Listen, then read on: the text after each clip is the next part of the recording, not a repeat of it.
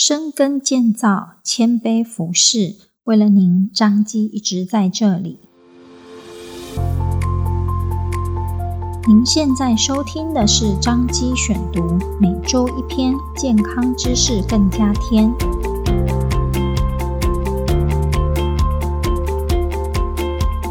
今天为大家选读张基院讯，二零二三年五月份第四百八十四期。由体系剂营养膳食部周芳乔营养师所写的《守护健康，由他开始》。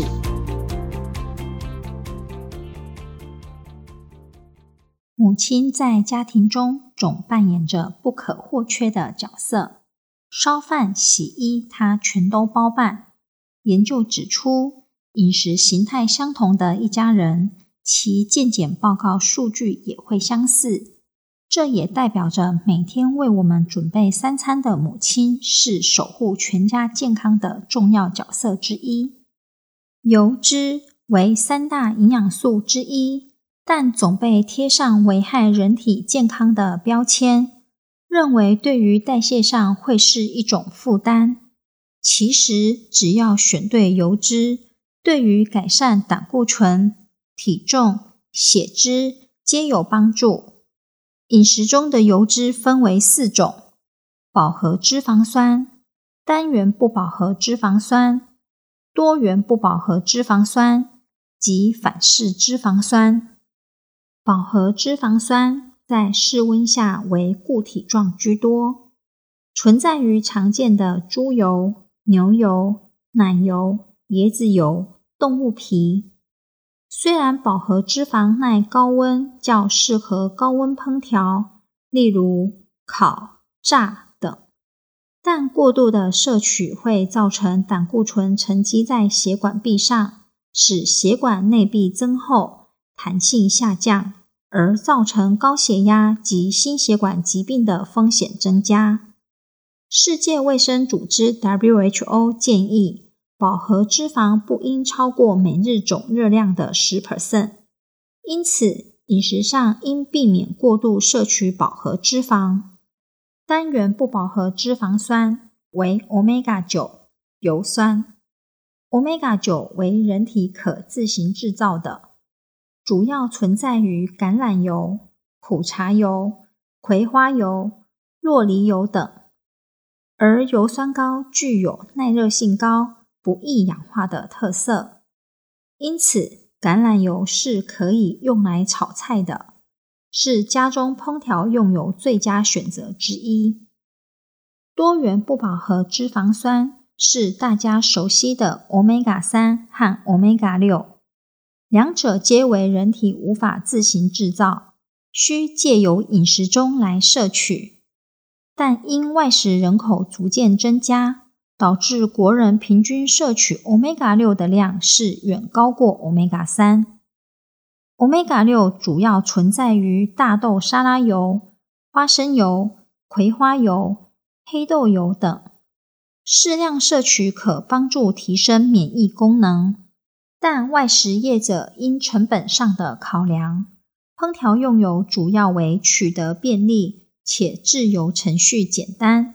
价格相对便宜的大豆沙拉油，但大豆油的加工程序需经过高温蒸汽脱臭，过程中则会产生有毒的物质，因此过度摄取 Omega 六会使血管收缩、血栓及发炎的风险增加。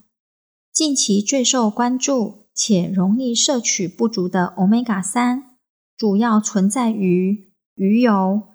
亚麻仁油、印加果油，它具有血管放松、抗血栓、消炎、抗癌等功能，但因容易氧化且发烟点相对低，主要烹调方式建议为凉拌、蘸酱。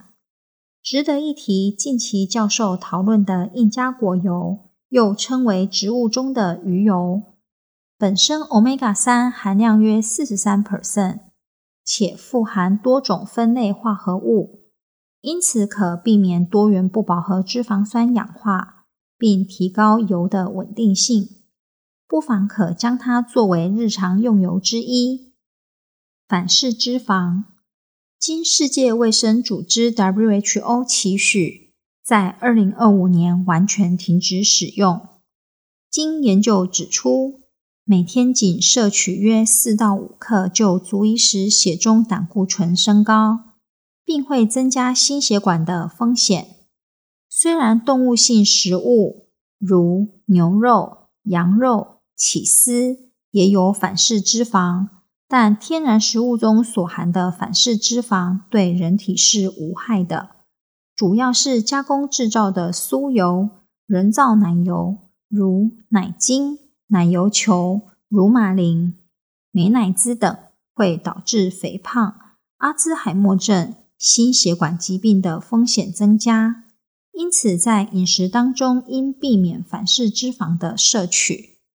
最后，在挑选油品的时候，应注意下列几点：第一，多选择高油酸、冷压、初榨的油品，除了具有较高发烟点，也可保留更多的营养价值，并减少选择饱和脂肪、反式脂肪摄取。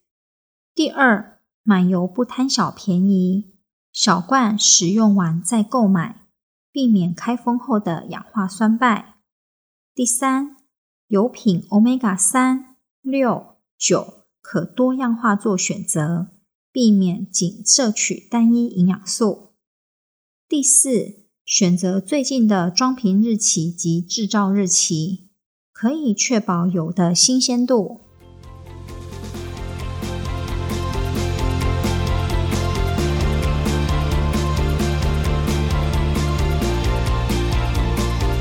感谢您的收听，温购单一半零哦，欢迎大家去收听哦。彰化基督教医院为了您一直在这里，下次见喽。